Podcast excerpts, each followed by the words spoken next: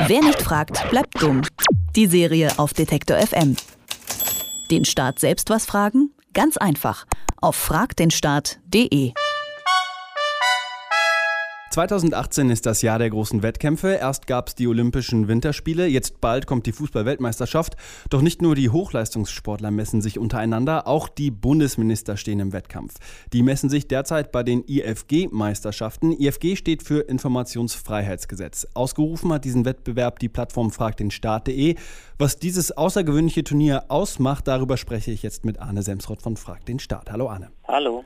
Auf eurer Plattform Fragt den Staat habt ihr die sogenannten IFG-Meisterschaften ausgerufen. Worum geht es da und wer macht eigentlich mit? Man muss sagen, nicht alle machen ganz freiwillig mit. Alle Bundesministerien bzw. die Ministerinnen, die treten gegeneinander an im Wettbewerb um die schnellste Antwort auf Anfragen. Wir haben an alle Bundesministerien Anfragen nach dem Informationsfreiheitsgesetz gestellt in verschiedenen Runden und in Duellen treten dann die Ministerien gegeneinander an. Und die Regeln, die sind relativ einfach.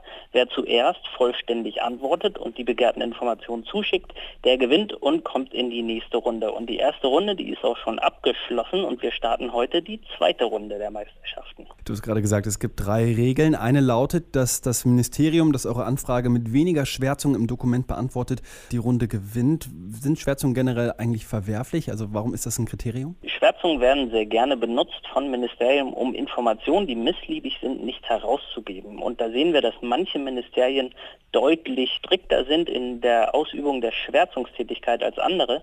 Äh, und da müsste man dann theoretisch vielleicht gerichtlich gegen solche Schwärzungen vorgehen. Das machen die wenigsten. Und deswegen versuchen dann Ministerien über Schwärzungen dem Ganzen so ein bisschen zu entgehen. Du hast gerade eben gesagt, die erste Runde ist schon gelaufen. Wie sieht das aus? Kriegen da alle Ministerien die gleiche Anfrage oder was für Anfragen stellt ihr da? Genau, äh, die erste Runde, das war sozusagen eine Meta-Runde. Da haben wir nämlich bei allen Ministerien deren internen Anweisungen zur Beantwortung von IFG-Anfragen angefragt. Das heißt, jedes Ministerium hat so ein Dokument für sich selbst, wo es aufstellt, wie Anfragen beantwortet werden. Das haben wir gleichzeitig bei allen Bundesministerien angefragt. Und acht von den 16 Ministerien haben dann relativ schnell auch diese Informationen zugeschickt und sind dann in die nächste Runde gekommen. Wer ist da in der nächsten Runde dabei? Wir haben vier Top-Duelle in der zweiten Runde. Das ist einmal das Bundespräsidialamt gegen das Ernährungsministerium, Bildungsministerium gegen das Umweltministerium, dann der Knaller, würde ich sagen, das Innenministerium gegen das Verteidigungsministerium und die vierte Partie ist das Auswärtige Amt gegen das Verkehrsministerium. Ich glaube, da kommen einige sehr interessante Partien auf uns zu. Die haben alle heute tatsächlich die zweite Anfrage bekommen, nämlich das Geschenkeverzeichnis haben alle bekommen.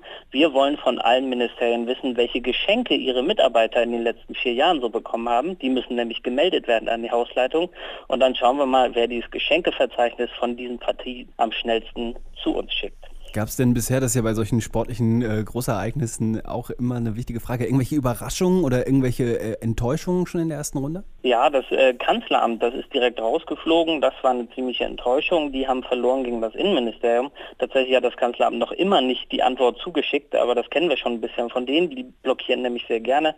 Und als erstes rausgeflogen ist das Gesundheitsministerium. Jens Spahn musste sich da dem Verteidigungsministerium geschlagen geben. Das ist aber auch nicht besonders verwunderlich, weil das Gesundheitsministerium traditionell ziemlich langsam ist in der Beantwortung von Anfragen. Ja, aber jetzt wird spannend, wer ins Halbfinale kommt und dann letztlich in ein bis zwei Monaten im Finale steht. Was erhofft ihr euch denn von dieser Aktion? Wir wollen mit diesen Meisterschaften äh, den Ehrgeiz in den Ministerien ein bisschen anfechten. Wir haben schon gesehen, dass auf Twitter auf jeden Fall die Ministerien mitbekommen haben, dass es diese Meisterschaften laufen und wir hoffen, dass die dann dadurch gerne schnell antworten wollen.